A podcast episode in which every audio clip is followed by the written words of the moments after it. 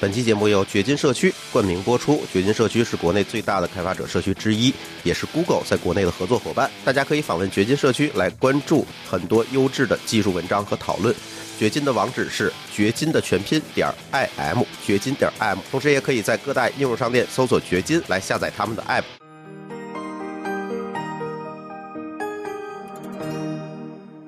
各位听友，大家好，这里是津津乐道，我是朱峰。哎，这期还是我们拼娃时代的张军，应该是第五期的内容了吧？对，第五期内容。对，今天呢，我呃，我和张军一起啊，给大家聊一个嗯很有意思的话题，也算是咱们话题的进阶吧。对对对对，张军说说今天咱要聊什么？今天咱们聊一下小学霸们的日常生活。什么叫小学霸？呃，就是主要是来讲一讲。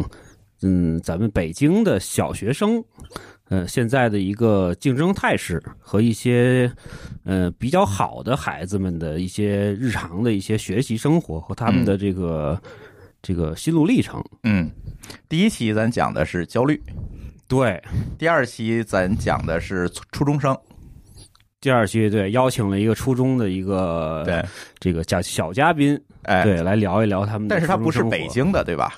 对。嗯，它还是属于，它也不是省会城市，是吧？对，所以跟北京的其实孩子们的生活还是有一点点的区别。嗯，然后第三期我们是聊的特长生，对，特长生就以体育的这个这个为切入点，聊了聊特长生的一些这个培养的方式。嗯，第四期我们聊的是又请到了一个班主任。对，第四期请来了一个比较特别的嘉宾，他是现在这个在职的这个公立学校的高中的班主任。对，然后哎，那张军给大家介绍介绍吧。这一期我们嘉宾请到的是。呃，对我来先来介绍一下咱们这一期的嘉宾啊。第一位呢是咱们的人大，就是呃著名的“谁是谁非任评说”里的人大。嗯，你好，哎，你好，大家好，听众朋友们好。对，另外就是呃人大的夫人叫做。丁丁是吧？是的，是的，大家好。对我们亲切的管她叫柔柔妈妈，因为柔柔跟我们也还比较熟。嗯，对，那宝宝是在这个人大附中的早培嗯上学，所以说呃，请到柔柔妈妈来介绍一下平时的一些育儿的经验。叫育儿经验吗？这应该不叫育儿经验了吧？带娃经验，带娃经验，对对对，或者是鸡娃经验，鸡娃经验。呃，然后呃，其实我觉得呃。人大是吧？人大可以给大家多聊聊，哎，你你的经历吧。我觉得你这个经历蛮传奇的。呃，要说什么经历啊？那个实际上，嗯，我们家的话呢，那个都是靠好好学习来那个那个走上。来走向社会嘛？因为毕竟来讲的话，在这个社会当中的话呢，你要能立得住的话，更多的话呢是靠学习带来更大的机会。嗯，其实很多人的话呢会举例子，但是的话呢，实际上他并不讲概率。真正的话呢，我一直在讲学习呢是给人带来的成功是什么？是增加你的概率，是大概率可复制的成功机会。嗯，像很多人的成功机会是不可以复制的，而且很多时候的话呢，你。都是有成功的概率和失败的概率的，你不要举他那个具体的失败的例子，你要真正统计这个概率的时候，你会发现你对于这个学习的投入实际上是最有价值的。所以我们的话呢，对于孩子的未来，我们给他做在学习方面呢做了更多的投入。当然，具体的呢还是孩妈干的比较多啊。嗯，我先来说一说这个咱们那个人大的这个背景啊。这个我跟他认识呢，实际上也是在很多的这种这个这个呃学习群里边嗯，对，然后互相相识的，对对对对。然后，因为我们两个人的这在这些这个文章的一些大方向上，就是有点有点相同的地方。嗯，就是都是希望孩子在这个学习上能够。更专注、更努力、更拼的去学，不光是说在语数英这些这个层面上，还有比如说像像人大就柔柔那边的书画呀、舞蹈啊什么的，就是对每一项其实都是希望孩子能够有一个非常认真的态度，能够达到自己的一个一个是喜欢，另外一个是能够达到自己的一个比较好的一个状态。嗯，而且人大呢，就是呃，本名叫张杰。啊，这个名字大家在网上也能搜到啊。实际上，他并不是这个从呃教育这方面起家的。张张杰张老师本身是一个算是一个经济学家和一个社会学的学者，是不是？可以这么定义吗？反正职业比较多吧，那个，所以呢，就是也比较杂。哎呀，张老师，房价还会涨吗？呃，这确实以前问的比较多。其实这个事儿呢，我们就说了嘛，问我们那个孩妈都是可以的，因为我们孩妈的话，她原来就是做房地产对对，所以都是很很哎。然后那个那个。张杰老师呢，他之前还写过一本畅销书，叫做《拼娃》，所以我在这个下个月准备这个呃推出咱们拼娃时代的独立栏目的时候，我第一个就想到了这个人大，嗯，对，因为他这本书跟咱们的拼娃时代是非常的相似，对。对，而且拼娃这个词儿，这个本身就是对张杰老师这本书所起所作为一个起源才被提起来的，嗯，对，哎，大概可以介绍介绍，你起这名儿，你得给人版税，对对对，给人专利费。那个拼娃不是一是先有拼娃这个词儿，后有这书，但是拼娃这个词儿呢，确实呢跟我们还是有些关系的，因为当初呢我写了一个文章，讲那个什么这这个我们孩子的一些学习情况，然后呢就成了很热的文章，而且被盗版了很多，而且的话呢是这个标题党也很厉厉害，那个有的是说是打死不买海淀学区房啊，最后头一看。是我那个文章，对吧？就是说，意思是说，你买了学区房以后，最后你看孩子还得这么苦着学，对对对吧？实际上的话呢，你在北京的那个择校里头的话，你通过孩子的自己的刻苦学习能获得的学校择择校机会，其实的话还是最货真价实的。所以这样的话呢，就从那本书的话呢，后来就诞生了这个“拼娃”这个词儿。后来的话呢，才写了这个书。因为我本人的话呢，也是一个。那个原来在微博呀，还在天涯上都比较有名的号，所以我们提出了很多词儿以后呢，成为了现在比较热门的词儿。反正最近的热门的词儿的话呢，说起北京就是“考二代”。考二代这个词儿是我提的，就是当时说这个事儿的时候的话呢，那个后来是微博给我限流了。当时的话呢，那个那那个微博特别火，大概是点了一千六百多万那个次，嗯，而且的话呢，是突然的就我就知道他给我限流了，因为他当时的话还以每分钟十万次的往上涨，然后的话接着就突然就是呃一次都没有了，就是因为这个话题的话还是比较敏感的。对，咱们在第一期节目的时候就就其实咱聊过这个引用过这个人大的这个观点，就是因为北京为什么现在的分儿都这么高，而且涌现出。来这么一大批的这个小牛娃吧，就因为他的这个这个那批的之前的考考一代，慢慢的孩子都到了上学的年龄了。所以这事儿呢，那个我们是要先开始讲这些北京的那种考试的结构。所以很多人的话，对于这个真正的话，你去竞争吧。我一直在讲，你是不能去刻舟求剑。很多时候的话，大家都不是不知道这种样的变化的。实际上，我跟很多人讲，我说你你你们都是觉得北京考分低，但是刚恢复高考的时候，北京考分是最高的。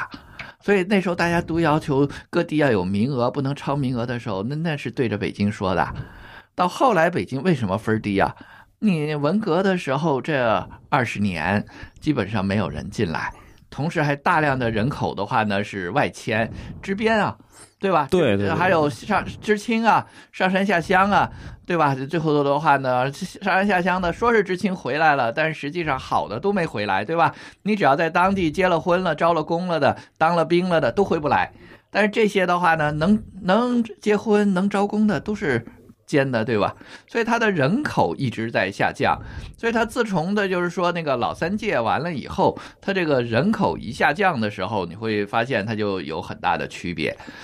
那个一下子它的那个北京的那个竞争时的话呢，和你外地的话，那时候大量的那个教育水平的提高，那是不一样的。但是最近的现在的趋势是什么呢？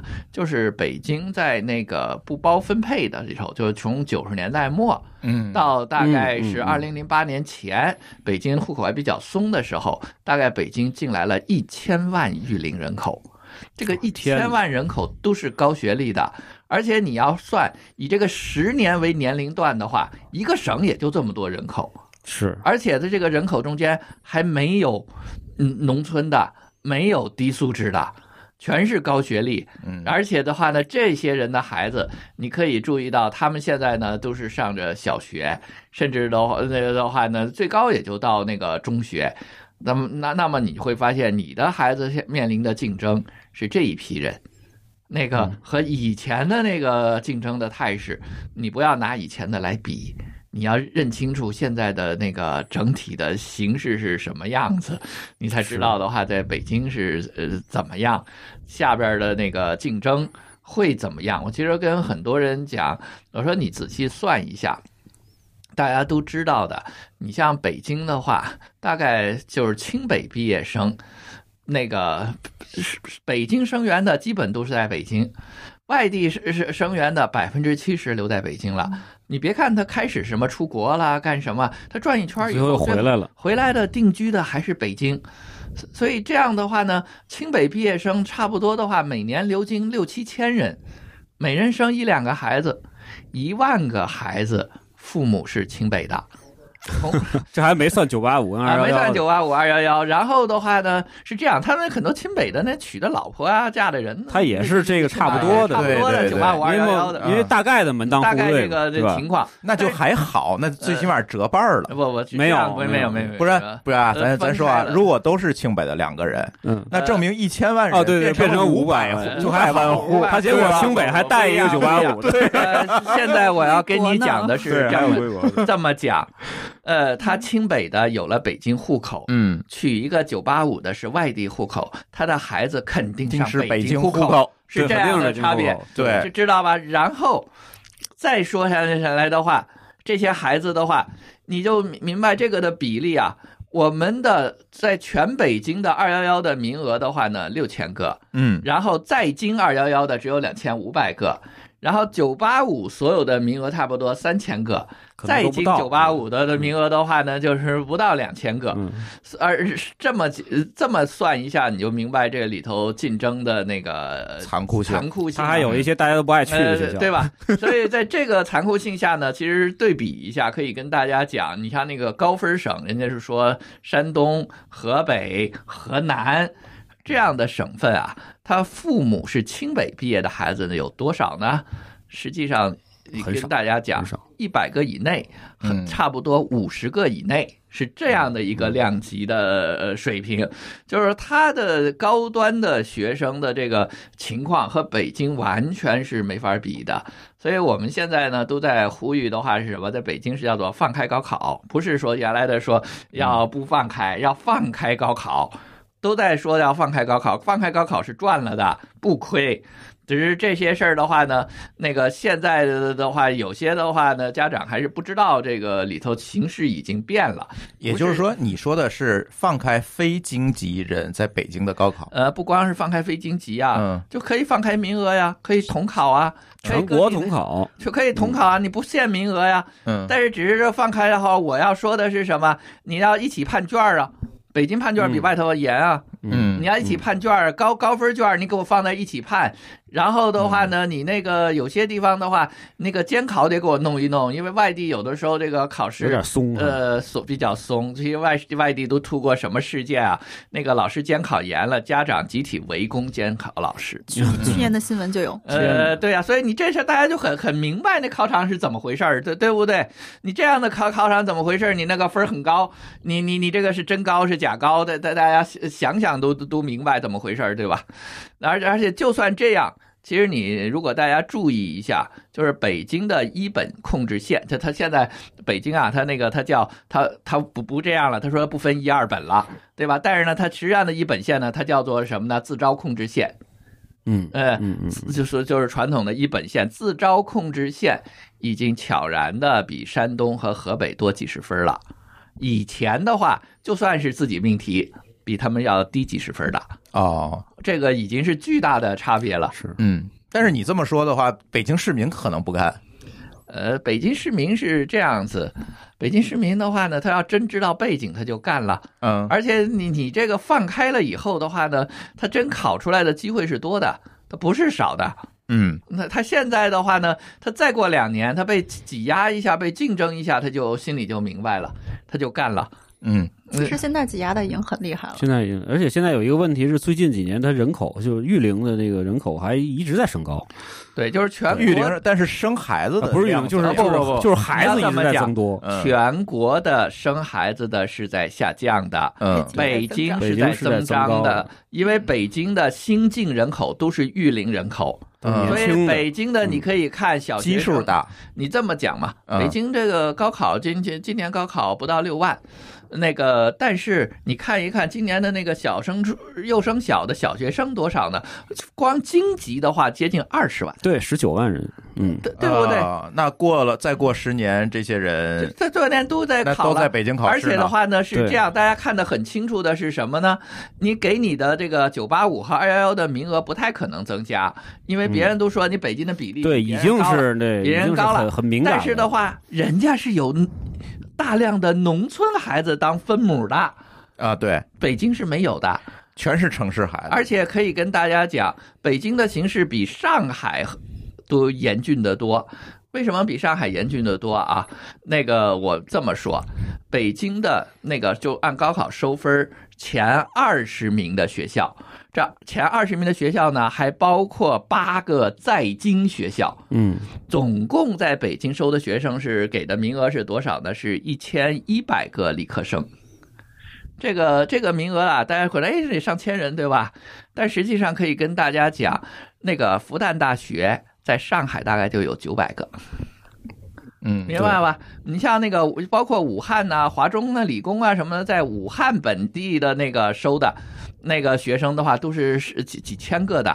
是是嗯是，包括不愿不太愿意提的天南大，在在天津也是一样。对也一样你特别你这个多 武武武大和华中很强，我嗯不要说湖北省收多少，你说武汉市是招了多少？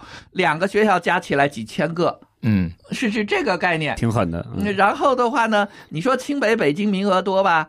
清北、北京的话呢，你这个名额其实里头有水，把水去掉的话，大概就三百个。嗯这三百个里头其实还有好多故事。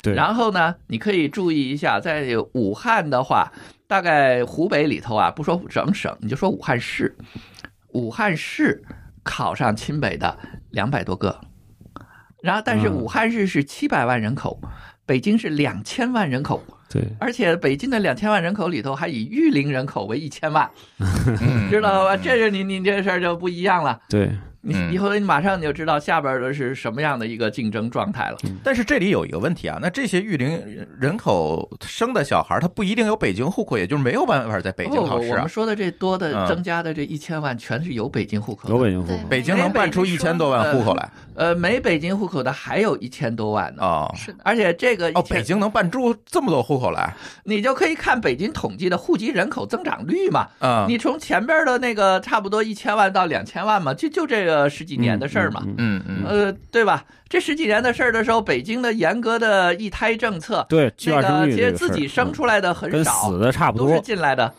嗯，都是进来的。你你这你明白了吧就看看北京的那个人口，啊，这一千万不是一年一千万哈，是一就是总的这这些年，我就告诉你你一个省嗯说是有，比方说大省接近一个亿的人口，你以十年为一档去划，每年也就一千多万人，对。每十年也就一千多万人。嗯，对，你要明理了解这个北京属于是一下子涌进来的，北京一下子涌过来，这个十年段是一千多万人，嗯你想想这这是多多多多大的影响啊！嗯，嗯所以这个这个人口的话，为什么现在我们党中央说要疏散人口呢？嗯，就是这个进来的这个人口的那个数量，这然后给你的这个中小学，给你的教育系统的冲击是多大，而且全都是那个呃高端的高素质人群，所以我一直在讲，人家外头说了很多啊，说这个。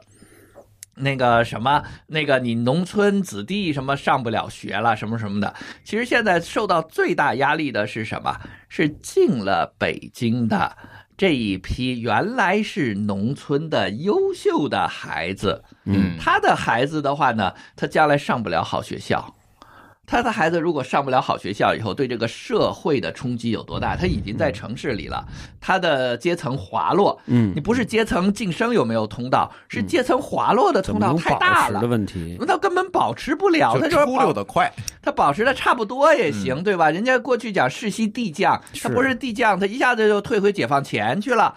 对对不对？这个的压力的话是有多多大？很多人的话呢就没有想，其实我们经济学和社会学都讲什么叫帕累托最优，就是在其他人都不减少的情况下，某某些人得到改善，而不是说的话呢，你说的话照顾农村了，照顾什么了，各种照顾政策了，完了发现这些原来学得很好、很非常努力，为中国崛起做出了很多贡献的，到了北京的这一千万的顶尖的这些人，包括去深深圳，包括去上海，都是类似的问题。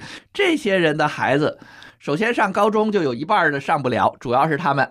嗯，你想想，你你甭说大学，嗯，你像海淀，你说考得好吧，但是上高中的话呢，有那么一小半上不了高中。深圳也是一半上不了高中。新进来的这些人都是高学历的，你让那孩子一半上不了高中，退那个他们是接受不了的。比农村还要差，怎么办？嗯对？吧？而且现在的问题是什么？你可以不光这个，在北京的特色是什么呢？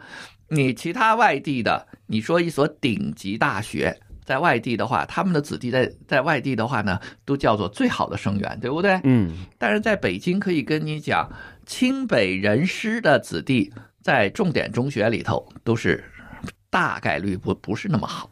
嗯你就想想那个清华的，那个包包括你清华的子弟，现在说你再考上清华的比例很低很低，大。大概这个原因是什么呢？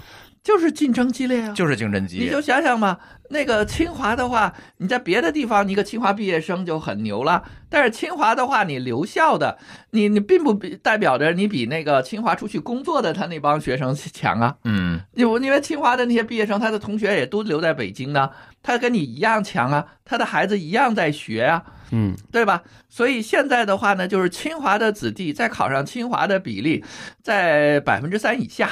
嗯然后，甚至对于他们的真正的压力是什么呢？就是清华的老师的孩子能考上二幺幺的比例，那个未必到百分之二十。嗯，这是真正的压力，就是说，你跟孩子，你父母是那个毕业的，那清华毕业的，你说我孩子怎么着无所谓，所谓的学的好坏好无所谓，你的想法是什么？怎么着上个二幺幺中学或者二幺幺大学，或者怎么着上个一本，对不对？嗯，你最后发现里头有个很高的比例的孩子连高中都没得上，嗯你接受得了不？对吧？而且这些孩子他成长在一个知识家庭，最后他高中没法上，你这个的社会问题是多大？是对吧？对所所以你现在的这个北京的竞争态势就是这么个状态。嗯嗯。今天所以我能不能我我来总结一下嗯这个人大的这个说法哈，就是因为北京为什么压力大，是因为在北京，首先第一个都是城市人口，它不像在对，呃还有分母其他的省份有这个大的分母，可能有很多孩子上完初中就种地去了。咱说句不好听，咱不是说种地不好啊，对对对对对吧？咱就种地去了，客观情可能不会参与这个竞争。那这样的话，可能会筛出去一大部分这个分母。而在北京，大家可能都是想让小孩儿呃，去往上走。这么讲吧，嗯外外地现在你可以注意一下，农村嗯第一呢没有种地的年轻人，嗯包括现在出去打工，嗯。在农村变成独生子女这一代的时候。也没有多少打工的年轻的农民工了。你看看你们家装修的时候找得着年轻的农民工吗？是农村的孩子相反呢，他在普及高中了以后，农村的孩子呢都是参加去高考了，嗯。所以他这些参加高考了了以后的话呢，确实的话呢，你从比例上来讲，现在我们说是照顾这个农村的这个能上来，但是我们实际的情况的话呢，真正我们在很多政策上缺乏关注的是什么？就是说不是说民农村的贫寒子弟的出路的问题，现在是。贫寒二代的出路的问题，就当年学得好的那些农村的孩子考到北京来了，他的后代面临的这些升学啊、干什么的那个机会是没有的。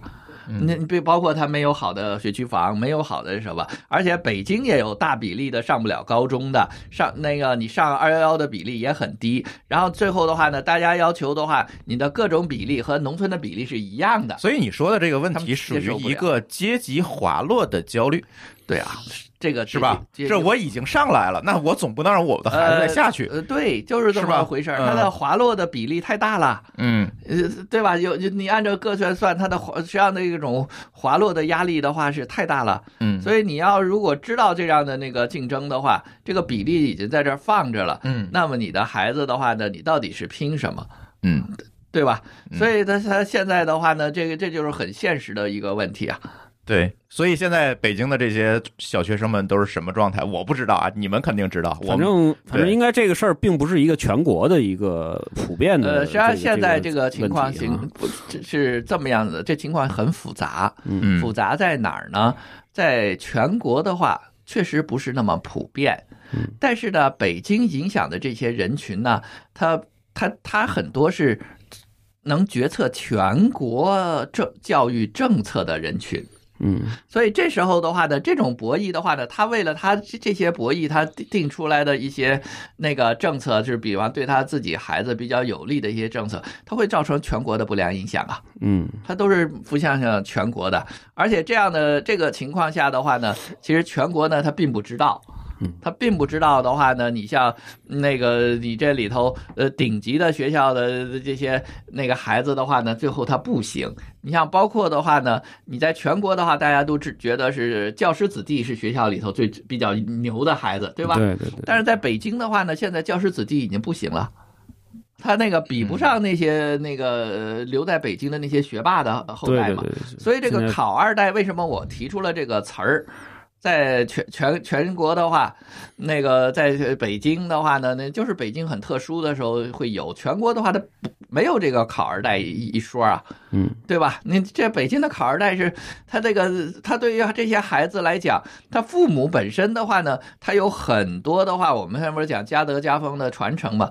他学会了的话，他自然他就会要教给自己孩子嘛，对吧？就跟外地的话呢，他很多的时候是就是教师二代，教师比较会，他教到自己孩子比较好。对有这个规律，嗯好，就是考二代比较强，他教自自己的孩子比较好。然后呢，现在竞争越来越激烈呢，等于你考二代这些孩子呢，比那个教师的教二代要教的好。你想想，这现在下边你怎么办？所以学校就是这什么综合素质啦，什么这个搞其他的一些嗯那个东西的话，就包括的话，你这个搞这个赋分啊，你不要让最尖的这些区分度比较明确啊，都是这样的。你你你，因为学校的老师很容易把自己的孩子弄到什么前百分之一，按照赋分制，前百分之一就是一百分了。对，但是你真正考清北，考顶级学校，那不是百分之一的区分度啊！你在那个考那个九八五都是百分之一，差不多平均下来，对不对？好点儿的学校，那是最后要体现什么？你人的差别体现在千分之一、万分之一的那个高度差别上，你这一个赋分全掩盖了，对对对对吧？所以他的这个为什么你想那个去改？你说那定制定政策的不知道吗？那都知道嘛。你的意思是制定政策的人有私心？那你就想想制定制定政策的这些教育口的这这些人，现现在在北京的话，他的孩子基本上到那个也是在拼娃的时候呢。拼不到前百分之最顶对最顶最顶的都不是他们的。嗯你这个和和地方上最顶的都是他们的孩子不一样，以后咱干部任用要做条规则，教育口的干部这个娃必须满一定年龄或者没娃，哎，我觉得这个已经上了大学了避，嫌是吧？他们这这可不是，人家说自己教有有经验，对吧？现现在这个教育的这个问题就变得挺复杂的，他嗯，他的等于他是直接是教育部嘛，嗯对吧？教育部的子弟的话，那要按你的说法，那素质教育就是一个大的伪伪命题。呃素质教育，他对这个现在什么是素质就嗯说的很不清楚嘛。个人每个人有每人个人的理解，国家没有定义清楚，对不对？而且你会知道，现在海淀在北京海淀的崛起，那个教育部子弟是哪个区，大家也知道嘛，对吧？嗯嗯嗯不在海淀这个区嘛。对不对？这就是很大的那个呃差别啊！所以它是一个巨大的阴谋。慢慢在拉开啊不能这么讲阴谋嘛，咱不不阴谋论，但是的话呢，那个个人的话呢，那个会有这种心理的这种嗯投射效应。他比方把自己孩子擅长的，他就觉得重要嘛；自己孩子不擅长的就不重要嘛。这是很正常的一个心理投射效应。不要简单说它是阴，对对，他可能他就他他他就这么认为的。但是他为什么这么认为呢？是因为他孩子呃这这个事儿比较擅长，嗯，人自然而然的会有这种想法。对。对，所以咱们反射到现在的这个，就是咱们从小学生看吧，因为、嗯因为因为我们孩子在现在在小学阶段，然后那个人大家是一个是在初中阶段，一个是在小学阶段，对对这方面还是比较了解，嗯尤其是近几年，嗯，这个竞争是愈演愈烈，愈演愈你又开始传播焦虑，哎，我们听有有关事可以让孩妈多介绍介绍。对对，哎待一会儿可以，这个咱们。咱们多讲细节，哎多讲细节，不讲这个这个 吓人的话，不讲吓人就更。焦虑了。对，就是大家说的确实没错，就是之前咱们第一期也提到过这一点。嗯对，就是因为这个父母作为起点，确实是比原来这个提高了，嗯尤其是在北京或者说是在上海，嗯是吧？这种上海其实它拼的是私立学校嘛，对吧？就是就是说是北京现在的民办，对吧？然后呢，这个呃，在这种背景下，孩子的你看，就从现在高考的分数你能看出来，嗯对吧？呃，咱们上学的时候，就是呃我比人大小一点，对吧？我们是八算八零后，正好赶在七九八零那那那那个那个坎儿上，那会儿的这个分儿考个五百多分儿是吧？已经非常不错了，对吧？现在你不考个六百多、六百五以上，你都没没没没有晒的资本。嗯你说你考个六百，考个五百九，基本上就属于特别特别特别普通的一个一个分数了。嗯，这事儿原来我是我我在没有孩子没上小学的时候，是我是真的不理解，我真的是不理解。我觉得还是那个几十年前的状态，孩子考个五六百五五百多分儿，不到六百就已经非常强了。但是现在在北京，包括在一些其他的省份，都不是这样，都不是这样。嗯，对，它有各种各样的原因，对吧？反而现在像人大说的，在一些比如说山东啊、像河北啊这些，反而可能还比较平稳，可能十年前就是五六百分儿，现在还是那分数。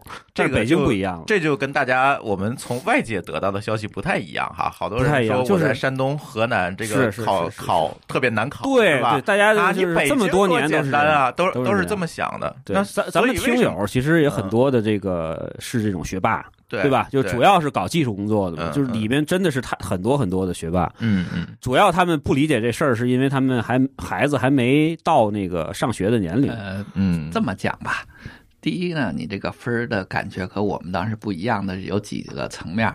一个呢，我们当时的那个分儿呢是七百一，啊，现在是七百五，七百五，对对这对对，这个有有有差距的有差距那个差距。第二的话对呢，我我刚才也想说，嗯你这笔法不对，哎分儿不一样。现在还有一个很大的差距是什么呢？我们的数学和物理明显的降低了难难度啊，降低它就是说，它降低了难度以后呢，它带来了一个什么？现在比较公认的，大家可以看，就是说啊，你甭管你这个分儿怎么样啊，你要看状元和满分有多大的差别。嗯和第二看清北线和满分有多大的差别，因为这个录取的比例都是差不多的，对吧？是没没没没大变。状元的话呢，在我们那个年代呢，你考个六百二，差不多就是状元了，六百二三，嗯就基本上呢，离满分是八十分的差别。嗯现在的状元呢，基本上考到七百二十左右，嗯，基本上离满分呢是30三十分的差对，别。可能还对对吧差不多。然后呢嗯再加上加分可清北线呢能更低。我们当时呢是考到的话呢，这大概五百六七就行了，离满分是一百五十分的，差别是的，。是的。然后呢，现在呢，在那个清北线呢是得得考到六百八九，嗯，离满分的话呢，你就差不多是个七八十分的差别，甚至还少是五六十分，有些省是五六十分的差别。所以这时候你会发现是什么呢？而且我们这这个七百一和七百五这个啊比例得分比例还不一样，嗯，所以你这么一仔细一想啊，你会知道一个概念是什么？大家都比较公认的。你像比方说六百八十分以上，主要是刷熟练度。嗯，就是刷熟练度，所以你这个里头啊，对于这个学生好坏啊，你的题的这个容易和难啊，已经没有太大差别了。你就如果考六，因为你这个中间考的好好的坏的差别，主要是在你的熟练度上，就是你刷熟练度刷的好一点，刷的坏一点，而且甚至是什么呢？你这个题容易了以后啊，越容易。好学生越不容易得高分儿，相反，你中间的一些学生呢，会会觉得容易会影响比较大。就是说嗯，你在五四五百分的那种学生的时候，题难题容易影响比较大，因为那时候的话呢，对你的影响呢，最主要还是你会不会。你到了六百五十以上的时候，对你主要的影响呢，是你熟练不熟练。嗯而且的话呢，你在甚至的话呢，你提容易的时候呢，他为了不要有那么多满分啊，他会在很多细节上，嗯给你挖很多坑小陷阱。小坑，就比方说的话，最简单了，你你平时大家都说是一双鞋的，我的题目我偏写一只鞋，嗯，你不小心你就掉进去了，对不对不对？所以这这种事儿的话，你题目难了的话，它就不会有。嗯在那个你题目容易的时候，就是一堆坑。你别看我北京中考的时候考你是什什么是圆柱体，里头有一堆坑，还对吧？还有圈圈红红圈圈呢，对对不对？嗯，它有一堆坑去让你这个分数啊，要拉给你拉，拉开。嗯所以这时候对于好学生来讲的话呢，其实反而你得高分是不容易的。你相反呢，你在题很难的时候，你那个会做就是会了，你那个这中间的那个高分是容易的。在这里头的话，你现在的那个整个的考试的形式。已经跟当年是不一样了。他为什么把这个题呢给你放的这么容易啊？你可以注意一下是什么呢？我们那个年代啊，那个能上大学的比例呢，就是同龄人能上大学的比例大概是百分之三到百分之五嗯这么一个比例。嗯现在同龄人能上大学的比例已经到百分之五十了，就就等于你上了高中，百分之七八十都是能考上的，基本上是这么样的一个状态。所以你现在我们能上大学的比例已经是原来的十多倍了，但是本科生的分数线没有变。嗯嗯你要同样的按照当时的那个比例画画分分分数线的话，那现在分数线好高啊！嗯明明白道理吧？嗯它实际上它为什么要放了个水呢？它是让你现在考上大学的本科分数线不要比当年我们考大学的时候的本科分数线显得太难看了还。低是吧？这不低太多了，要不要低太多了？逐步的成长，那那所以它就不 是它保持一致。保持一致，这就等于当年你看上一本线是五百多，现在上一本线也是五百多也，是五百多，但是当年的比例是多少？现在的比例是多少？你按照现在如果按照当年那个比例，那就是六百多了，对对吧？所以它实际上呢，这么样的一个出题的方式呢，使得这个中段的分数提高了很多。嗯在高分段的这这帮人的话呢，他实际上他就是不足的，他变成刷熟练度了。这也是为什么逼的一些学校呢，他要走自主招生，因为他在这个考分上的话呢，在他要录取的这个分数段呢，已经看不见这个区分度了。所以他要靠自主招生来弥补那个弥补你多少分儿是，当然是很多人对自主招生有一定的那个诟病，但自主招生呢也有它一定的道理。凡是事儿存在都是它有它的原因的。对对对，嗯我们在这个回归到这个为什么现在的孩子竞争激烈这个中间，还得要再嫁接一个事儿，就是为什么说海淀的现在的孩子的各方面水平，其实在事实上都要优于其他的几个区域。嗯可能西城接近一些啊，西城接近一些，但是东城现在海朝阳已经跟海淀有一定的差距了，有嗯比较明显的差距了。嗯其实就是因为这个教育资源在实际上还是不太平均的，还是不太平均的。那要你这说法，那就不是不太平均，而是太不平均啊。不是它呃这个怎么说呢？嗯就是说，呃，也有人为的因素。嗯就比如说像刚才咱们说到的这些考二代，或者说是就是学霸的家长，大批的是住在海淀区的，嗯，对吧比如比如说就是反向推。高了这个这个水平平均平均值。对，另外一个我总觉得这些人都住昌平呢。对也是嗯，呃著名的那个回龙观效应是吧？对啊，你从回龙观那个地铁的上面往下一看，哎，全没头发。嗯，嗯，但是 嘿，太狠了啊！高智商嘛。嗯对，给给听友点礼物得补 补偿一下。对，所以说就是，但是其实呃，住在昌平的很多的那个就是就是高知的家长也会把孩子放到海边去上学。嗯对他实际上那边还还好还好嗯，他他拉不起来整个昌平区的平均平均水平。嗯嗯是但是啊，但整体上其实是就是说西城是因为刚才人大刚才提过的一句话嗯的原因，一直保持的还不错。是吧？还很好，权贵是吧？不是不是啊不是不不不是全是那个是那呃，个西城是这样，西城的话呢，它一它的学校确实是师资是很好的呀。对对对底蕴呃，底蕴在这儿啊。同时的话呢，那个我们教育部不是在西对城？对吧对对不对？海淀的话呢，那个好的话是什么？是科学院在海淀啊。你不要光看着那个那个那个码农啊，对，你真正的话呢，科学院里头的那个对博一大士堆的是是很多是很高端的那个，因为还有是什么呢？你昌平的那个码农啊，很多是没有户口的。对啊对对对呃，你那个你上户口的话，你看昌平没有说能给这些那个高高级的这个这些人上户口的这些单位，知道吧？对，所以就是，呃，科学家配有户口，程序员不配有户口。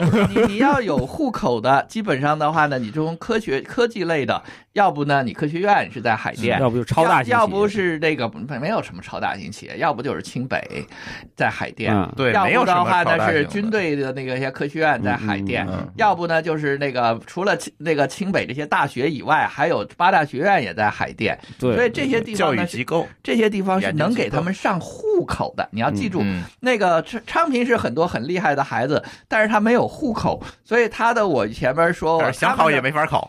呃将来催生的嗯。是衡水那样的高考工厂，嗯他们很待会儿再多人。讲这个事儿。呃，这这这事儿的话呢，那个昌平是那个，虽然说你看他教育的很强，但是的话呢，他有户口的人是少数，嗯他有户口的，甚至很多，我可以这么讲，他昌平买了房，嗯但是呢，他是科学院的集体户口，他永远不会把集体户口迁到那昌平那房里去的。对对对啊，对，明白吗？然后他孩子在海淀上上学，嗯而且因为是科学院的集体户口呢，它是属于中关村的核心区的，嗯所以呢，就算进不了中关村小学，他也进旁边的小学也比你那个也不会给你送昌平上学对对对吧就就这么一个道理。嗯所以你这个你能看得很清清楚。实际上，我要跟大家讲的是什么？其实西城啊也有很多学霸。为什么我们讲我们在海淀呢？我们就管它叫科研狗。嗯，西城的的话呢，学霸呢，就一般叫秘书帮。实际上，很西城有很多学霸呢，实际上他就是在海里啊和部委工作的。那些学霸呢是文科的。嗯，我们还要知道什么概念呢？这个教育学属于文科，不是理科啊。嗯文科，所以，在这个教育部的这些呃官员，主要呢也是文科。为什么现在要加强这个文科的区分度？嗯你慢慢可以理解这个差别。所以，海淀的话，这个当时理科得不了状元，很重要的一点呢，他这个语文都不到一百二十分儿你要知道，这个七百五十分满分考七百多分，语文不到一百二十分是什么概念？所以北京的文语文啊，外地孩子觉得他挺牛的，他他真真到北京的作文一判卷儿他就哭了。这个为什么搞得把你文科搞得这么大的区分度？那就是要提提高西城的这边的这个录取率啊。那嗯你你要你慢慢你会明白，就是说到底什么能力更重要。那么的话呢，在海淀的这些理工科的家长，和得这个学文。科的这个 这家长，就是说这个各个部委的制定政策的这些文科的家长，他显然他觉得他学的这些文科的学科更重要。你学数学干嘛呀？对不对？他你说奥数重要，他自己他妈奥数就是渣渣。是当然他说奥数不重要了。你让他承他自己完全学不好的东西，他去承认重要是非常难的。你不说他就是说真的有什么利益考虑，他真正的人的他从心理就是他从心理和他的认知来讲，你想他自己学不懂数学的人，他不会觉得数学重要的，就是这么简单的道理。嗯，对对对吧？然后，所以这个事儿的话呢，像这种样的那个冲突，他他他掌握的制定政策的权利，他就影响全国。但是你全国人民的话呢，其实他并看不清楚，因为全国没有这样的那个细节，这样的那个变化。嗯对吧？它就是像全国辐射的，所以这个里头是，所以为什么北京的话，你看就是海淀和西城是高地啊？其实这高地的过程是什么？一个是理科高地，一个是文科高地啊，对吧？在这里头有很多那个文科的那个学生，但是的话呢，你小学的区分怎么去选拔？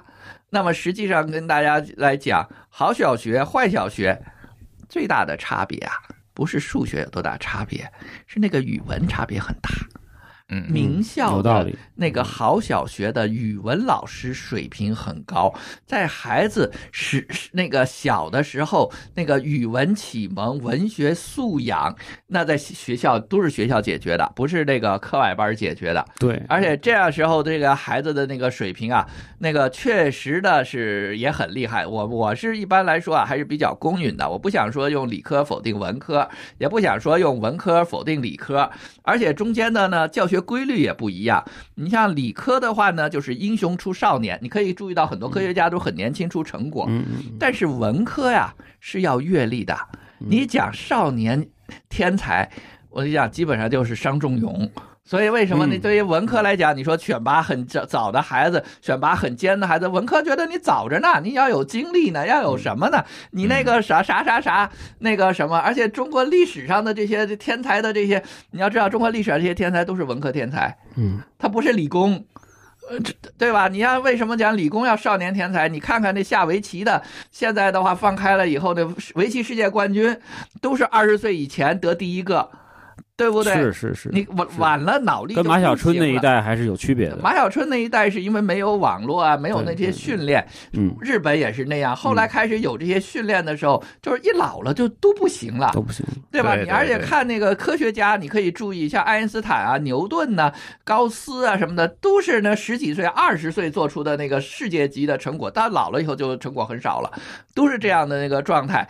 但是你文科的话，你说少年就能有文科的那文韬武略，嗯，那那大家说那个只能是网红，这就是哈哈哈 笑一笑就笑一笑就完了，嗯对吧？所以他的在这个选人才的认定和选的这错位，使使得你的整个政策它都是在这个错错位的。这就是在为什么讲北京这种社会的扭曲和地方的扭曲，还有这个地各个各个区的特色。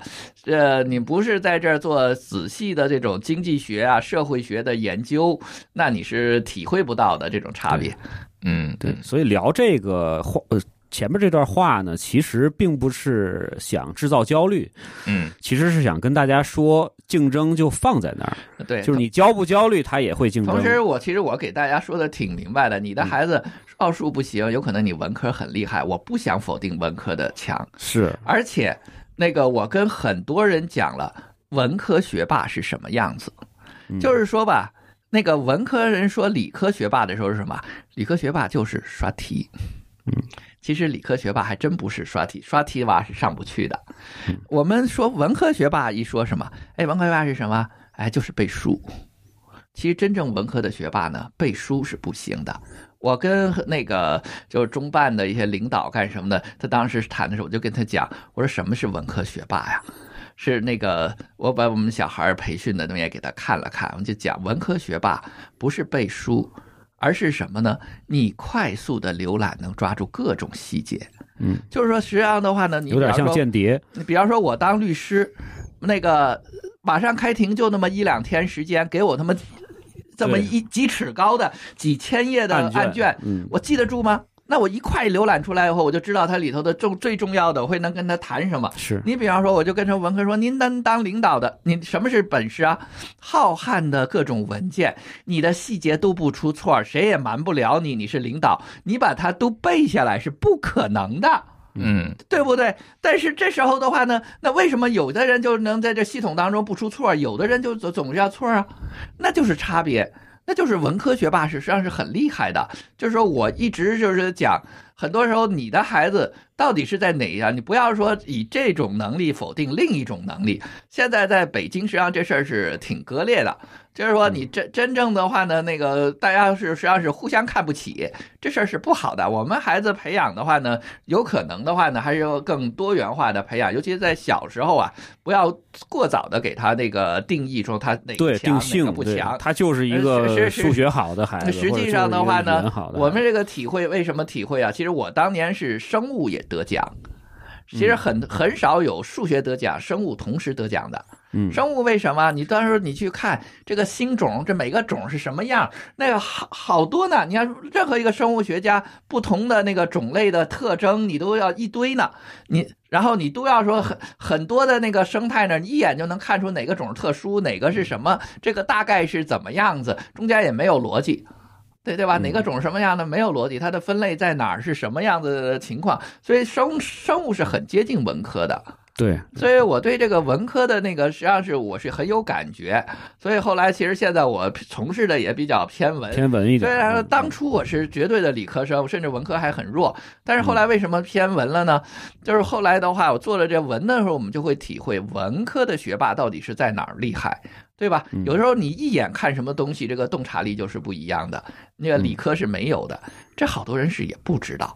对吧？所以我们现在的话呢，现在在很小的时候，这评价孩子的方式就很割裂，然后最后再讲起来的时候，这两项我是觉得什么，都是孩子的素质，知道吧？理科的逻辑能力，文科的这种那个感知的那种洞察能力，而且呢，我们去说孩子，比方数学孩子是书呆子干什么的？一般来说就是什么？就是洞察力不行，不会看人脸色。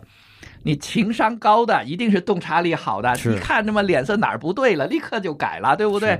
你那个那个好，反而逻辑好的认死理儿的，他不没对旁边没有洞察呀，旁边怎么变化了都不知道了，那那就当然就不行了，是不是？所以在这样的状态下，你能去看这个人是什么样子。这个人有什么样的水平，对对不对？所以我们的这个现在学校去选拔孩子，那么的话呢，实际上他为什么现在学校选拔孩子用的奥数多呀？他是因为是在这个学校，你会注意到学校的校内课程数学是没有区分度，没有区分度，对，语文区分度挺大的。语文，你你就小学，你三年级以后就开始了。对啊，三年级以后，你想一二年级还好，想想语文得满分就得不着了，但数学就基本上还一直得得满分的。他经常会错一些很莫名其妙的错。他他的这种细节把握能力，就是你大家都背书了，对，为什么我的细节就一个不出错？对，这种细节把握能力，在这个这个文科当中是非常重要的，不是简单的那个背书问题。这是实际上我跟很多的那个奥数的父母都在说，你提高。这方面的认识，你的那个到底你的孩子强不强？你你你不不要简单的以自己之长比别人之短去鄙视别人，这这个要看得更远一点。这这样的话呢，那个才是对的。但是呢，对于这个文科强、理科强的孩子，给他更多的那个发展空间，我是我我认为是很重要的。你就是说，而现在的话呢，你互相鄙视了以后，这个里头这个整个体制的话呢，就完全扭曲了。而且现在我亲身的体会啊，现在的就是学习比较好的孩子，就是咱们仅指这个语数英，嗯，大部分的孩子都很平均。都很平均，咱们可以接触这么多的那个家长，包括应该柔柔妈妈也有体会，就是那比如说像在学奥数的集训队的孩子，他你看不到那种就是我语我语文不及格，然后我奥数巨好，英语也特别不好的，没有。现在大家就是他一旦在这个就是咱们仅指数学这上非常强的时候，你看他的两另外两科也非常强，也很强。呃，不一定，就这这有有特殊的情况啊，概念啊。那个数学和英语是同时好的，有，但是语文的话，那是真的有差距，因为可能在你这个圈子见的女文语文牛孩见的少。啊，就是咱们不说那个，咱们就说校内啊。实际上，校内实实际上的话呢，为什么讲这个话呢？就是说，不光是校内，校外也是这样啊。校外的话，为什么讲数学和英语同时好？嗯，对于低龄的孩子啊。他学语言的难点不在于词汇量，在于逻辑。就是说，我们的话呢，大人学英语，你会发现，哎呀，我这个那么多单词我背不住，对不对？对，我背的话很困难。所以，大人学英语的难点呢，是在于对于这个。词汇的记忆上是很困难，所以这时候的话呢，词汇的记忆呢是更偏文的。你说奥数更偏理，大家觉得是风马牛不相及的事儿。但是对于小孩子来讲，他正是语语言的敏感期的时候，他记这些词汇啊，记得是非常快。现在我们上那个课都是学的非常快。真正对小孩的难点是什么呀？这个英语啊，跟我们汉语不同的语法，它的时态、语态、主格、宾格，还有各种的。不同的词词汇的词性，它都是不一样的。中国说一个词，它是动词、名词、形容词，都是那个词。英文的话可是不是一个词哎。然后呢，作为主语和作为宾语，它的这个人那个人称也不一样。所以在这时候的时候呢，你对。对于很小的孩子，他能把这个语言逻辑搞得非常清楚，不出错。就是说，你这个能考的话呢，能考 FCE 的时候，嗯能把这个语言搞得非常清楚的时候，你一定奥数差不了。嗯一你因为你这个搞清楚了，你奥数就好，或者你奥数把逻辑训训练好了以后，嗯你学这个就好学。所以在很多时候呢，你可能是没有去学，但实际上的话呢，在很小的阶段。你学母语是本能的那个训练你反应，但是你你学一门外语的时候，你就要和母语要建立起这种逻辑的对应的时候，你会发现你这个逻辑不好是学不好的。它实际上就是外语和那个奥数是同时好的，但是呢，你和你的母语的语文是未必的。是的，嗯语文的话呢，就是怎么说呢？就是中国的语文应该是最难学的，因为不光它是一个文字，它还有就是语言、有历史，然后的话甚至有这个你的思想传承在里面。所以语文这方面的话呢，就是学起来的话呢，就是如果你一定要学好它，那么的话一定是花费大量的时间去积累。嗯然后的话，甚至是就是加深你的这个对社会的这些理解，嗯然后的话，以及就是你对就是整体就是现在所有的信息的这样的一个收集，然后的话呢，包括就是一个系统化的训练，这个的话呢，和就是学奥数的这个逻辑和这个方法都是不同的。然后，所以就是在那个小学阶段吧，就看上去的话不是那么的明显，因为我们家的话有俩嘛，对。然后老大的话已经就是在那个那个中学，呃，就是上了两年中学了，所以本身的话呢，就是在中学的时候的话呢，你会发现就是区分度是巨大的，嗯就很多就是数学学得很好的小朋友的话，他的弱项就在于文科，这个是个非常现实的问题。这个到初中就开始比较明显了。你到初一的时候就很明显了，嗯就显了嗯就是初一的时候的话，老师可能第一个次家长会就会跟你说啊，同学们，当你看到你的作文已经是三类文的时候，请不要太惊讶，嗯，因为本身的话呢，你已经就是六年。都是一类文，但是的话呢，中学的一类文和小学的就是一类文是天差地别的，就是差距。然后这里边的话呢，就涉及到了就是方方面面的一个，包括就是刚才人家说到的，就是这个这个这个可能是他的这个方法呀，然后的话他的这些就是就是积累呀，然后包括他的就是其他的一些逻辑啊等等。但其实的话，这些都是辅助的。然后的话，中学的这个语文的话呢，它就更加的宽泛。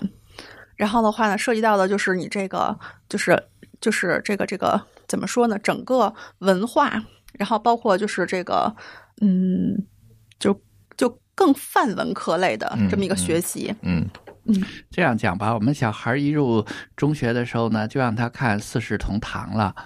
你就想想，你对一个十十十一十岁的孩子，你去看四世同堂的时候，很多理工男就理解不了，但是文科的就会理解。其实你曾经我还分享过我女儿的作文，对吧？她这个啊，可对对对，细致了。是嗯对，然后我们女儿的话，写作文的话呢，能把就是这个爸爸的神态，然后呢的就是整体的一系列的变化，然后写的特别的细致入微。嗯然后的话呢，包括就是他自己的心里的一个反应，然后能够就是跃然纸上，然后写的极其清晰。但是的话呢，就是就是这个这个不是所有小朋友都能做到的。这个的话呢，就是动辄的话呢，一下六七百字的篇幅就出出现的话呢，小孩可能都没有就经过什么什么修饰，他就是靠自己的一个真实的反应，然后就这么写出来了。这是不是跟大量的阅读有关系？呃，一个是大量的阅读，嗯然后另外的一个的话呢，也是一个就是他平时的一个就是怎么说呢？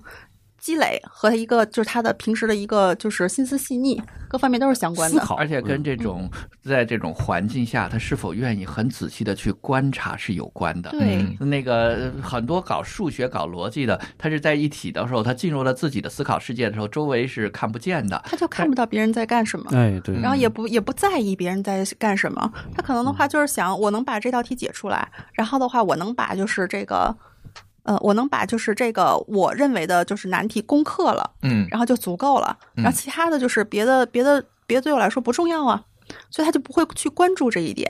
对，这是理工男的通病。对，但是的话呢，实际上的话呢，我们到了那个那个中学之后的话呢，就是这个的话是不能够有这方面的缺陷的。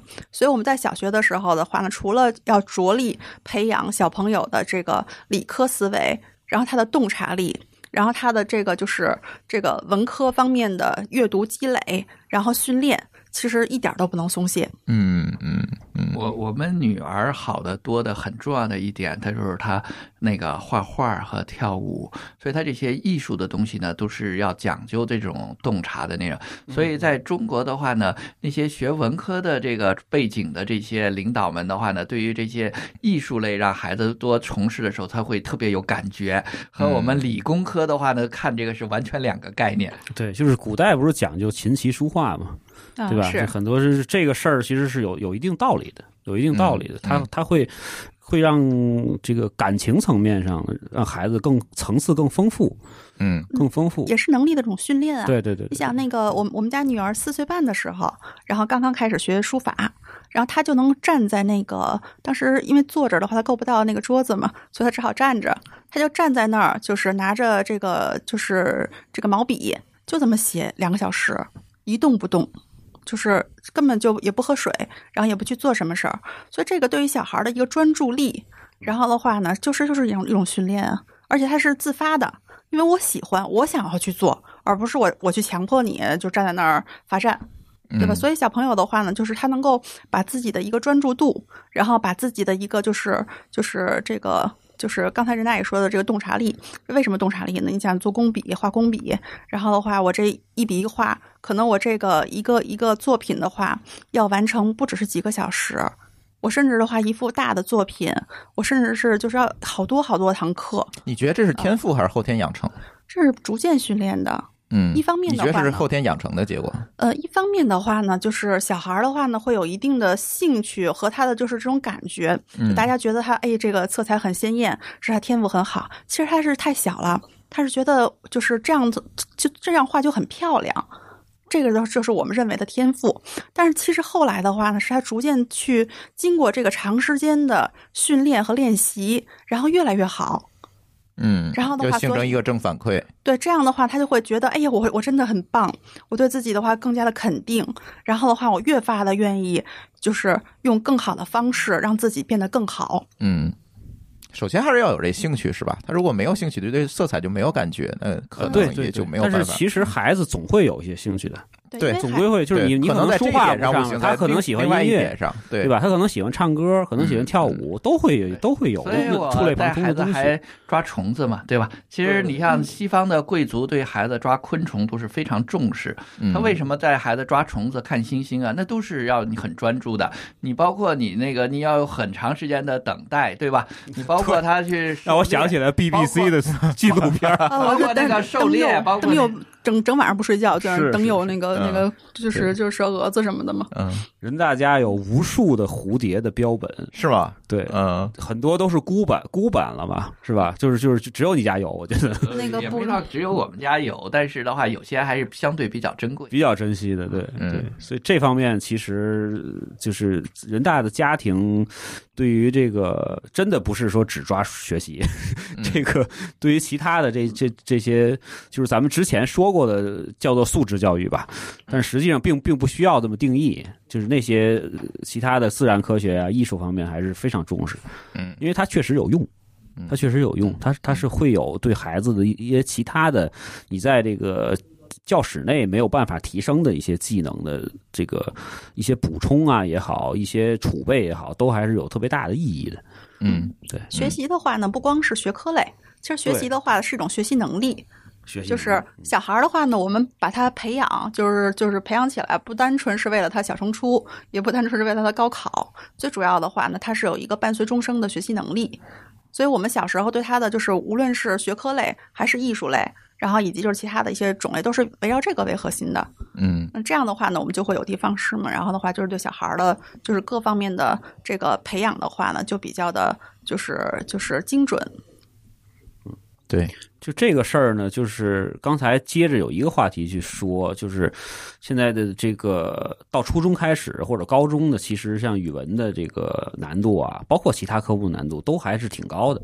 大家可以随便的在网上下载一个初中的卷子，比如说是初二的或者初一的期末考试的哎，我。下过，我我根本就做，不出来了。就是我之前我下过一次语文的、嗯初一的语文的期末考试的，我应该最后达到了八十一还是八十，那你挺厉害的。对，就是就是就是我还是稍微的还那个翻了翻书啊，什么翻了翻什么那个那个那个 Google 了一下，哎，对对对，就是就是还稍微的开了一下卷儿，也就八十多分儿。有有有的题是我真的不知道怎么答，是这种这这这种情况。初中语文就很灵活了。对，就就是我不知道怎么写，并不是我嗯不是不不是说我哎我一看这个我我我忘了答案了，还都不是这个概念，不知道从哪儿写。它不是让你死记硬背的，对对，它会有很多开放性的题对对，。是这个然后包括。无论是现代文还是文言文，它除了课内的，就是你必须掌握那些之外的话，还有好多的就是课外，就是拓展部分。这是我们就是新的就是中考的就是一个要求。嗯嗯，所以的话，就是你很多的文言文的话呢，就是比如说我这时这时候的话呢，讲一个那个那个就是就是很简单的文言文，但是我同同期我推出的这个文言文的难度的话和这个差不多，但是出自于另外一本典籍，嗯，然后的话你从来都没有接触过，但是的话呢，你会从这个故事里边的话呢，就是我能测试出来你的能力，就是你之前的话就是学到课内的这个文言文的话呢，你学掌握的是只是字词吗？还是你的理解能力？然后现代文也是一样，现代文的话呢，就是不光是我们那个那个那个那个课内的，我们就是就是课本里边要求必须掌握的，然后还有很多很多的话呢，我们就是现代就是当代，然后甚至是最近的一些就是文章，然后作为就是你的一个阅读理解，而且对于中学生来说的话呢，阅读理解呢就不是简单的啊我的感受，而是很有层次的，然后来说明就是我对这件事情的一个就是掌握，然后的话呢，他的事情的一个具体的就是理解，他行为的一个理解，然后的话呢，就是甚至是更宽宽泛的一个应用。所以的话呢，就是这个这个到了中学之后的文科，确实就是上难度了。就是我们一般的人的话呢，就是如果是没有任何的培训，没有任何的准备，然后拿上一张卷子来的话呢，是不行的。而且很多小朋友，尤其在北京，北京的话呢，就是很多重点中学，就是刚才说到第一次家长会，然后他就会告诉你，你进来之后的话呢，在暑假之前一定要把五年中考、三年模拟，然后的话小孩要做完了，嗯，尤其是语文和英语部分的。那是一大本儿，嗯，对嗯，这是什么意思呢？大家可以反思一下，就是说我这个小孩在初一完成中考的要求的水准，嗯对吧？那么的话呢，我的小学如果完全不做准备，完全没有任何的积累，那我就断档了。嗯。我不可能用一年的时间把这么一个加深难度的，就是语文，然后迅速的提高到一个我能毕业的程度，那是不可能的。嗯。所以现在呃抛出来一个问题，就是说，如果孩子，因为咱们听友哪儿的都有啊，如果孩子比如不在北京，或者他在北京并不在这些核心区比较好的小学，他本身小学的这个给予孩子的这个这个量或者训练的那个方式强度都不是那么理想的情况下，那怎么家长怎么自己去调整？嗯，现在其实好多的家长啊，就是那个根据这个这个怎么说呢，有个榜样的力量嘛，嗯然后的话呢，会非常的就是偏好于北京的网课，就是北京、上海的这些核心区的网课。然后一方面的话呢，就是他会他会想，就是就跟我们之前我们年轻的时候，我们小时候做海淀的卷子，做那个就是各种核心区的卷子是一样的。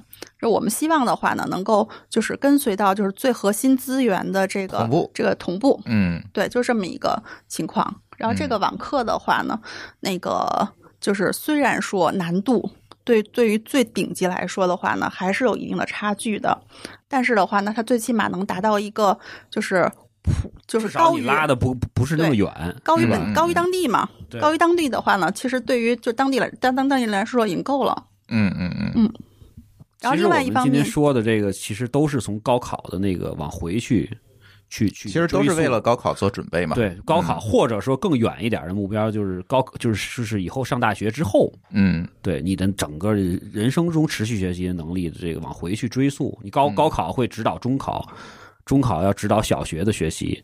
等等这些东西，当你真正到了这个这个小学已经过了六年，到初一的时候，你再发现这个问题，有的时候就对于孩子来说，其实挺不公平的。嗯家长就只是说，那你怎么成绩就差的这么多，对吧？小学时还挺好的，怎么到高到初中之后是哪儿都不是哪儿了，嗯对吧？然后就开始骂孩子，对，嗯然后实际上其实就真的是一点不客气的说，有很多时候是家长的规划上面啊，或者说是这个在这个理念上面的一些失误，造成的孩子到后面的这个问题。你就是在这儿传播焦虑。没有啊，没有啊，我我哎我那我希望把这个焦虑传播到孩子身上。对，你是给家长传播焦虑，孩子不会听到节目的，你放心吧。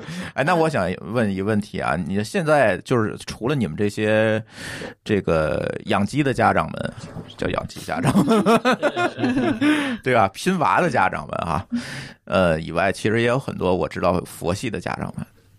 嗯，也会有。对，那你们怎么看待他们呢？你们不是一个世界的人吗？嗯，其实我以前就是很佛系的一个家长，嗯因为我来自朝阳。嗯朝阳的话呢，大朝阳在这个这个北京的区域内的话，也算是最佛系的这么一个区域。嗯就为什么？因为朝阳的话很时尚，呃，大家的话呢，就是很多的家长的话呢，都是从这些就是跨国公司，对然后或者是、做生意的，或者说是外企。对，然后的话就是有说出国留学回来的这种就是经历，所以本身的话呢，就是嗯，一方面的话呢，就是就是有一定的国际化视野，因为我想着我们这孩子的话呢，将来未必要在北京。也未必要在中国这个拼高考，对吧？我甚至的话呢，可以考虑到我我这个孩子的话呢，就是就是将来一个全全球化的发展，对吧？我这边的话呢，可以就是将来送他去国际学校，然后的话，甚至我中学的时候就有可能送出去了，嗯对吧？然后的话，我可能根本就不需要接受这个这个中国的这个这个教育，对吧？最初的时候，我作为一但是我觉得这也算一种拼吧。不是这种，现在不是那顺义妈妈的对啊这个那不是顺义那帮这个这个标签儿对。朝阳也是一样的，朝阳也挺对，多的，对因为因为朝阳的话，呢，它没有顺义的那么的松散的环境，嗯它可能更紧张。就我们工作的强度是非常大的。嗯我我当年的话，就是基本上的话呢，就是刚才说到嘛，我们公司从来不会经常开会开对，到半夜从。从来不会就是上班时间开会，因为它太浪费工作效率了。嗯所以我们都是六点钟以后开会，然后经常会开到半夜去。然后周末的时候的话也要开会，因为还有集团会啊。然后另外的话，周末的时候的话，我们还有各种项目的巡视，然后的话呢，以及长时间的出差，对吧？那那个那个工作效率极高，你连轴转，你可能这个几天都看不到孩子一眼。就在这种情况之下的话呢，就是你很难去就是有很安逸的这么一个就是环境来教育孩子。然后你对孩子来说的话呢，就是你将来把孩子就是送出去，然后也是一条出路嗯啊。但是本身的话呢，就是在我们家老大上小学一年级之后，然后我来到了大海淀。嗯这个神奇的地方，就是就是这个想法呢，就逐步的转变了。嗯，刚才说到这个呃海淀的很多的就是家长的话呢，就是各科，甚至是就是艺术类，甚至是就是很多的，就是方面的话，孩子都很优秀。嗯这个的话呢，我觉得资源和这个需求是互相促进的。呃，就是大家都在一起，就是会互相影响。嗯，黄庄这个地方的话很神奇，就是它有就是有很多教育机构，然后不光是这个玉树英，然后呢甚至有编程，然后机器人儿，然后的话呢舞蹈，然后就是音乐、声乐，然后等等等等等等。它基本上的话呢，囊括了就是就是全北京，然后最优质的这么一些就是老师，然后的话机构，然后资源，甚至于是学生，嗯。就大家的话呢，就是我最好的学生的话呢，就是就是比如说我，我听到啊，中关村一小是非常好的学校啊，我当然是愿意我们家孩子去那儿上小学，对不对？然后的话呢。很多我这样的妈妈都挺都知道这个这件事儿，那大家的话都希望小孩儿的话去中关村一小上学，然后的话呢，那么这么多优秀的小孩儿在一起，那一定会互相影响、互相促进的。那这样的话呢，这个学校的话就变成了一个很优秀的学校。嗯，这就是一个互相的这么一个促进的作用。然后的话呢，就是我觉得小孩儿的话呢，就是到了一定的阶段，就不光是家长来影响孩子，一定是孩子影响孩子，所以孩子的就是这个这个互相碰撞，圈子比较重要。对圈子，然后的话呢，嗯就就是互相的这么一个促进。其实的话呢，在一定的阶段的话呢，就要大于就是这个家长对他的影响。嗯嗯嗯，人类都是攀比的动物是吧？那不管呢，还是互相促进、互相进步嘛。这不是之之前那个人大呃说过的一个故事嘛？嗯就关于这个鸡娃的这个故事啊，可以讲一讲，作为一个小插曲。呃，这小插曲讲讲鸡娃的概念啊。其实很多人原来以为鸡娃呢就是从打鸡血来，其实的话呢，不光有打鸡血，还有喝鸡汤呢，对不对？最早有鸡血娃、鸡汤娃，其实鸡娃呢也是从我们原来这个圈子里出来的。实际上这鸡娃是怎么来的呢？其实你真正讲讲那故事呢，很形象，就是在我们当时的很多下放啊，还有知青啊，还有干什么的，都是去的陕西。陕西那边有个民风是什么呢？那时候那个很穷的时代啊，他那个鸡呀、是不吃粮食的，是家里也没多余的粮食给鸡吃，都是放出去吃虫的。然后的话呢，那个母鸡下了蛋呢，就叫做抠鸡屁股，下了蛋换了点零花钱。对吧？但是你放出去吃虫的时候呢，怎么把这母鸡拢回来呢？你得有一只公鸡，那个公鸡负责把母鸡拢回来。但是这个公鸡的话呢，你得把它养好喽。一般来说呢，是家里这个男孩的事儿。那个抱着这个公鸡呢，给它特别好的虫，又梳理，又把毛弄得很亮。那个男孩抱着鸡还干一件事是什么呢？就是男孩之间斗鸡的，是抱着这个鸡的要比较比较，经常的话呢要斗一斗。实际上现在的我们呢讲那个鸡娃的那个老母，就这个娃本身也是陕西的方言，就是等于每个老老母亲都抱着自己这个孩子像斗鸡一样的，见了要比一比，斗一斗，然后要那个把平时要梳理的好好的，然后呢那个拢着这你这个家要，因为那时候小孩的话，那时候抓虫主要抓的那个虫都喂那只公鸡，然后把那只公鸡的话呢还要带着那个公鸡锻炼什么的，那个 所所以那时候的话呢，那个我们那圈子说这时候挺形象的。然后呢，另外的话呢，那个这这是作为名词的鸡娃，你要作为动词的鸡娃呢，好像他们还有一个叫叨叨群的，就是说老母亲老叨叨叨叨叨叨，像像老母鸡一样的那个叨叨，就是你细想啊，呃，所很以形象。所以你这个的话，你就想想它那些呃很形象的那个过程，你就会知道这个词儿怎么来。为什么的话呢？它它不后来大家不说鸡血娃了，只有说鸡汤娃了。那个然后这边就变成鸡娃了，和当时那个故那些故事是有关的。所以在我们这儿呢，还是诞生了不少热词儿的。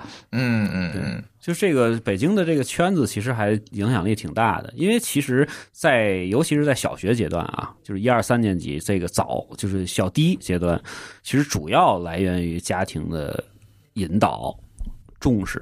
有的家庭你可以感觉到，就是我非得要让他学十二个小时、十六个小时嘛，其实并不是这样。就是孩家庭的这个这个他的对于规划是吧？对于孩子的这个情绪的这种引导都是特别重要的。嗯但是这个圈子里边能够产生一个同龄人之间的互相的影响，就是他在这个啊比较学习氛围比较浓的这个圈子里边，他自己也会觉得，哎，那我的小伙伙伴儿、我的小同学都还挺优秀的，那我也应该是其中的一员。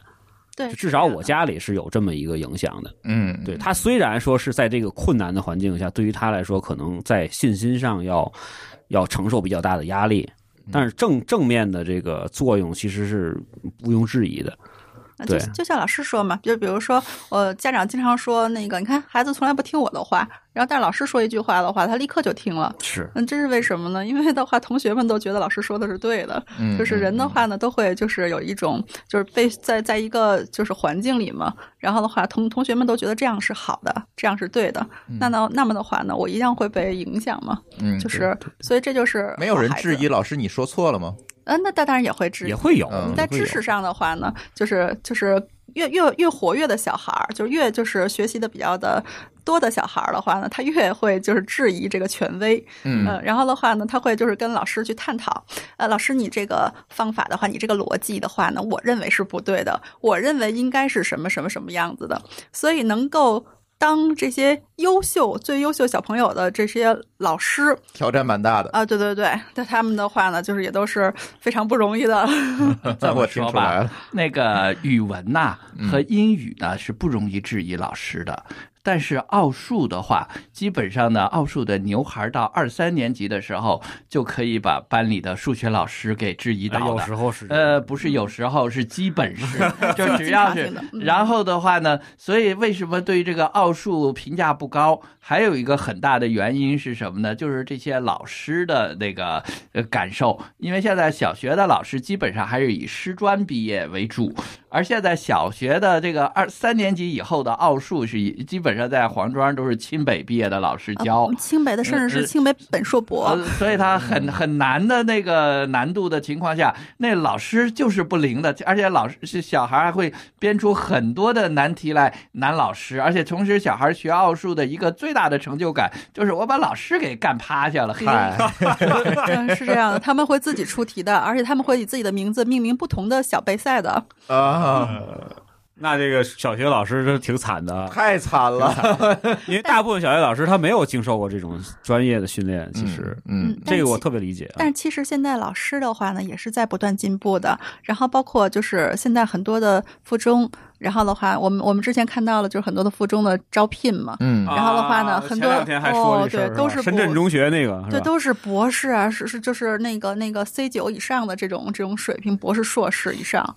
然后的话呢，所以一年一年这么下去的话，其实总体来说的话呢，我对我们的就是教育水平的提升还是非常有信心的。是被这些鸡娃逼的，是不是他这个，他他那个名单报出来之后，比较可怕的是，他最后其他的就除了，呃，应该是除了清北交付和一些美国的 top 五十以上的院校，嗯。剩下的一个没要，嗯，是这样的就全都是清北的，几乎有复旦的有，有什么交大的什么的，剩下全都没有，就这个挺可怕的。然后北京这边前一阵是哪个学校也差不多，哎，嗯不光我忘了是是清华附还是谁了，呃清华附、人大附，包括就是十一幺零幺线都是这个趋势。差不多。然后甚至是的话呢，就是一方面是那个毕业生，另外一方面的话是全国各地，然后最最优秀的这种这种这种那个高级教师或者是特级教师都在招啊。所以教育资源的话呢，也是不断的去就是互相的这个融入，然后以及互相的吸引的。明白，嗯。这个上期咱们还聊过这事儿，是聊过就是班主任说了这个事儿，就是说他他那个学校是一个市重点，但是不是事务所。就天津不是有事务所嘛？南开中学一中那个，就跟跟咱们这边的那个六小强差不多概念。嗯就实在事务所现在的招聘的就是这样，就是就至少得是九八五的，或者说是清北的，要不然就绝对不要。呃或者本地的，要不就天大南开。呃，天大南开的有一些，但是现在也少了。嗯他他主要还是要顶级院校的，顶级，因为他现在就是这个这个自己也要提高自己的这个这个这个这个地位嘛。对，其实畅想一下，当这些年轻的老师的话呢，再过十几年，他们的孩子的话呢，就是在在上学的时候的话，其实又不一样了。又不一样然后包括就是他们这些老师的话呢，逐渐发展，将来的话呢，就是入主这个教育部的时候，嗯他们的政策的话呢，肯定更哎不一样了，就是一个翻天覆地的变化这。这就是讲为什么讲这个里头的话怎么去排。现在的话，为什么这课外班儿说说这个课那体制内老师抵制呢？因为整个体制内老师的群体的学历，跟跟课外班儿老体制外老师群体的学历那是没法比的，包括收入也是没法比的。所以这里头的这个说法的，也就是说它有一些心理作用了。嗯嗯，所以减负也是一口筐是吧？这么讲，呃，减负很大程度上也是减减轻了老师的负担啊。对你有这增加了么多比较的话，这个你想，这老师的压力是多大？你不说孩子有多少负担，嗯你这老师有多大负担的压力啊？对不对？嗯而且现在的话呢，当老师就跟我们那个时代差不多，嗯，都是那个学的不太好的那个，当时的话呢，那个当老师在当年学师范嘛，对吧？而现在呢，随着这个教育的这个投入的增大，那都是学的好的当当老师了，那对于国家和民族也是进步的嘛。嗯，没错，那这个在这么大的压力下，我想问一下，就是说这个壮壮跟柔柔他们有没有，比如说表现出来累啊，或者说是有些抱怨啊这些情况呢？累的话呢，就是每个人都会有累的时候呀，对吧？嗯他也不是铁人。然后的话呢，他实在特别累了，或者是呢有个头疼脑热的话，也很正常。然后的嗯话，但是但是本身的话呢，就是刚才说到了小孩的一个内驱力，就小朋友的话呢，就是长到一定的时候，就刚刚才您说的，就是嗯可能我们在就是早期的时候的话呢，给他一个正面的影响引导，然后到了就是这个四年级以后，嗯然后的话呢，小朋友的话呢，就有一个自己清晰的一个目标，然后他对自己，有一个有一个期望，或者说自己的一个定位了。对他有对自己有很有要求。然后的话呢，他觉得就是我应该达到一个什么样的高度，我应该去做某些每某件事儿，而不是说的话，家长啊，你想我让我去做什么，就是你不不想让我去做什么。然后这是这个时候的话呢，就是刚刚才我还跟主持人说到了，就是呃，我我们家长们聊天儿，呃，就是有时候家长们会说孩子很难管，很焦虑啊，怎么办？嗯嗯然后的话呢，我们当时一个朋友就说啊，你可以把孩子当做你的邻居啊，对吧？嗯，对吧？作为邻居来说的话，你得对他客气吧，对吧？你得见了面儿，呃，就是问哎打个招呼，吃了吗？您吃了吗？对吧？您那个早点休息啊嗯，最近脸色不太好，多加衣服，今天下雪了。穿秋裤，对对对，对邻居的话肯定是要有客气，有这么一个沟通，有一个平等的对待。嗯孩子也是一样，孩子的话呢，到了一定的年龄之后的话呢，你要充分的去肯定他，然后充分的去就是支持他，对吧？作为就是。他他，你对于他来说的话呢，就是一个邻居、合租人，嗯嗯嗯嗯 对吧？嗯，这样这样的话呢，就是就是你跟孩子的就相处模式的话呢，已经不是你去管管理他，然后的话你去强制他，而是的话呢，让他自主自发的，然后的话你给予一定的引导和支持，嗯，啊，这样的话就会好得多了嘛。嗯嗯，能听懂了。君君，你是不是也是这么做的？我现在还没到这个这个这个时间的啊，就是咱们最后一个问题啊，就是嗯正好今天那个人大带来了一些这个就是柔柔的台历作品就是这个嗯这个我们暂且跟它就是把它叫成鸡娃台历啊，啊，这里面有很多的这个表格，嗯，对，就是可以呃让那个柔柔妈妈大概的给咱们分享一下一些。呃，就是时间管理或者说是目标制定上面的一些小小的一些小技巧。嗯，就是在我看来的话呢，那个就是管理小朋友，嗯，然后就是支持小朋友的这个工作，就像是你给自己做日程表。嗯、总的来说的话呢，就是在一定的阶段要有个大目标，然后在这个大目标的范围之内的话呢，你要就是整体整合自己的一个资源，整合自己的这么一个就是或者是课程，对吧？然后的话呢，就是在此期间的话呢，有几个小目标，然后的话可以分解实现。然后的话，台历的话呢，就是你的一个就是日程管理的一个日程管理本儿。嗯然后本身的话呢，就是你制定了一个大的月历，然后在此之下的话呢，就是有一些就是这个这个每每日的一些相应的对每天的一些安排和计划。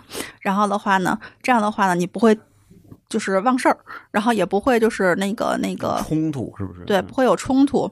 然后另外最主要的话呢，就是你定好这些目标之后的话呢，你看你有没有实现，对吧？我们这有百天的计划表，然后三百六十五天的计划表等等。然后的话呢，就是你有了这个这个东西的话呢，一方面是时刻的鞭策自己，就是我今天有什么事情没有做，然后的话有什么事情的话呢，那个达到了我的自己的这么一个期望值和要求。嗯对吧？然后另外一方面的话呢，这个台历的话还可以给小朋友用。小朋友的话呢，就是也要学习自己去管理自己的这么一个时间。嗯，然后刚才我说到了，小朋友和你是平等，是你的邻居，我给你送你邻居个礼物，不很正常吗？嗯 然后嗯对吧？让小朋友的话呢，学会就是管理自己，就是在他的这个就是低龄阶段非常重要。然后只有他学会了管理自己，然后掌控自己的时间，那么之后的话呢，他所有的学习力，然后他所有的就是这个这个这个就是学习的就是这些问题就会迎刃而解。嗯，明白。还有应该再补充一句，就是带着孩子学习，给孩子做规划，尤其是孩子小的时候是很累的事儿，家长要费很多的心血，付出很多。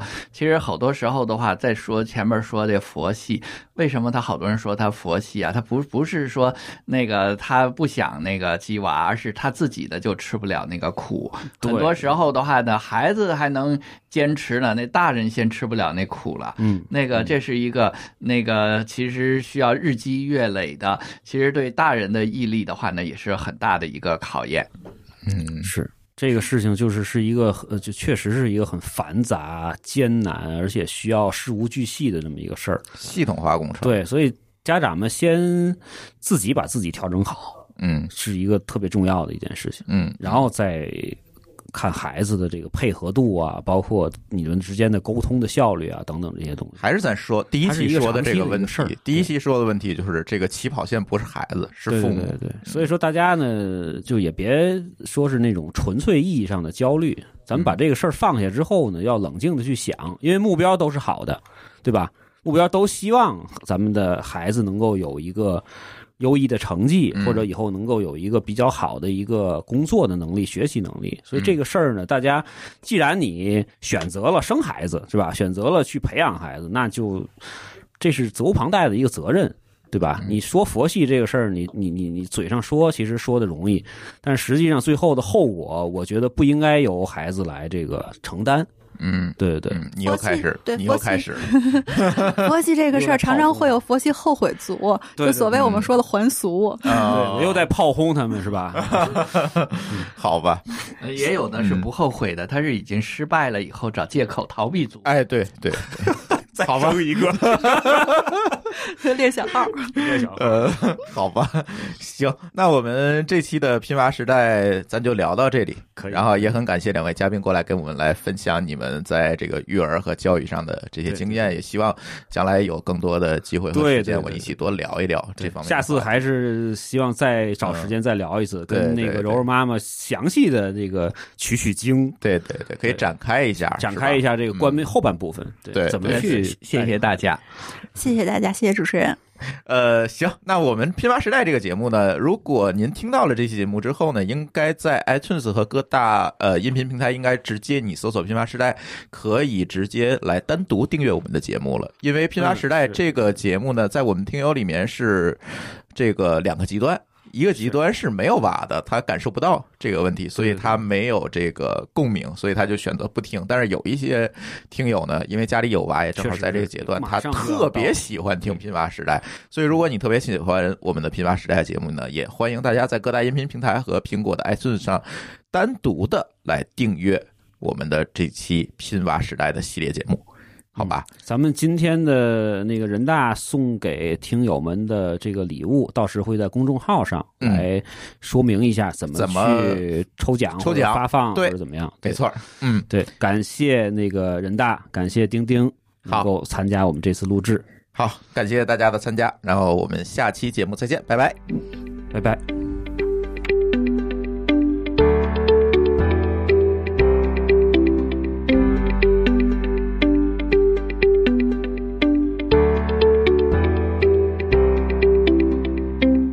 本节目由北京美文公益基金会特约播出。美文公益于二零一八年初成立，专注于听障儿童康复教育领域和自闭症儿童干预领域，以专业滋养爱，以专业提升爱。欢迎搜索微信公众号“美文公益”，了解美文的公益项目，跟我们一起做好事。